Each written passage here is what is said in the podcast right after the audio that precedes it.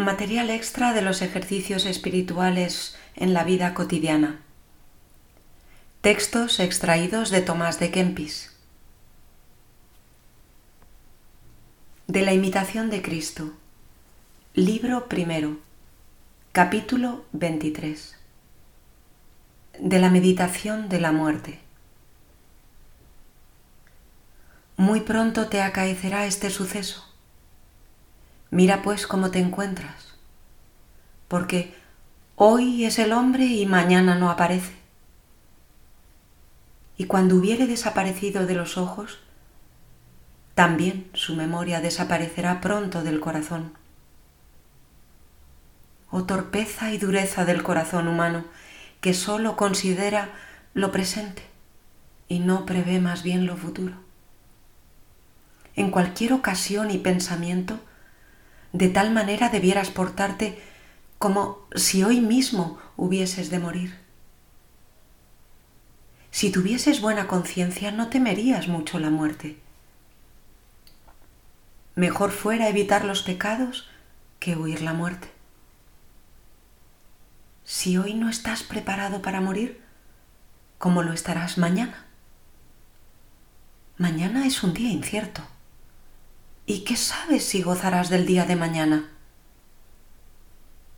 ¿Qué aprovecha vivir mucho tiempo cuando tan poco nos enmendamos? Ah, la vida larga no siempre sirve para enmendar nuestras culpas, sino que muchas veces más bien las aumenta.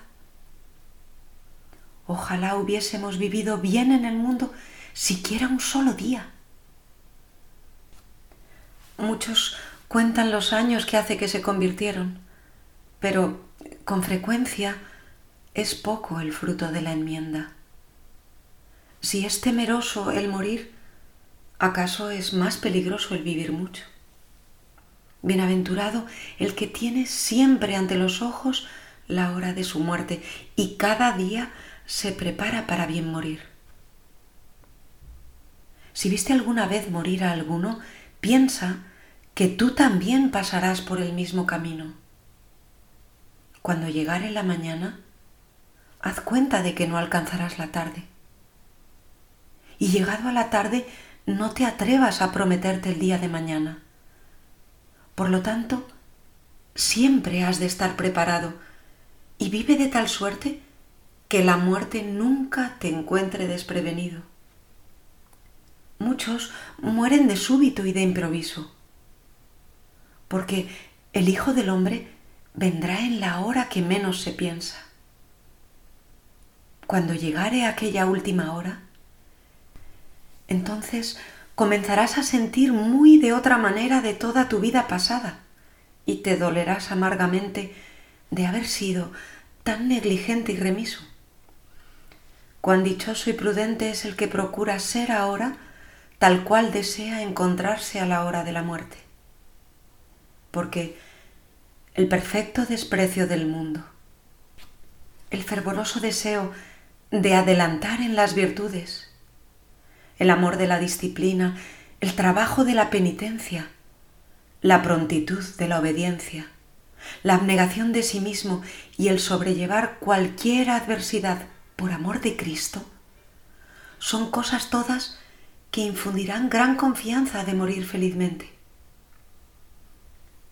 Muchas buenas obras puedes hacer mientras estás sano, pero cuando estés enfermo no sé lo que podrás. Pocos se mejoran con la enfermedad, así como rara vez llegan a santificarse los que andan en muchas peregrinaciones. No confíes en los amigos y parientes, ni dejes para más tarde el cuidado de tu salvación, porque más pronto de lo que tú piensas se olvidaron de ti los hombres. Mejor es ahora proveer con tiempo y enviar por delante algunas buenas obras que esperar en el auxilio de otros. Si tú no tienes solicitud por ti mismo ahora, ¿quién la tendrá por ti en el tiempo venidero? Ahora el tiempo es muy precioso. Ahora es el tiempo aceptable. Ahora son los días propios para negociar nuestra salvación. Pero, por desgracia, no lo empleas con más utilidad en aquello en que puedas merecer la vida eterna. Vendrá tiempo cuando desearás un día o una hora y no sé si la alcanzarás. Ea, hermano carísimo, de cuán grande peligro te podrás librar, de cuán grandes temores salir si ahora siempre andas en temor y recelo de la muerte. Procura ahora vivir de tal manera que en la hora de la muerte puedas más bien alegrarte que temer. Aprende ahora a morir al mundo para que entonces comiences a vivir con Cristo. Aprende ahora a despreciar todas las cosas para que entonces halles libre el acceso a Cristo.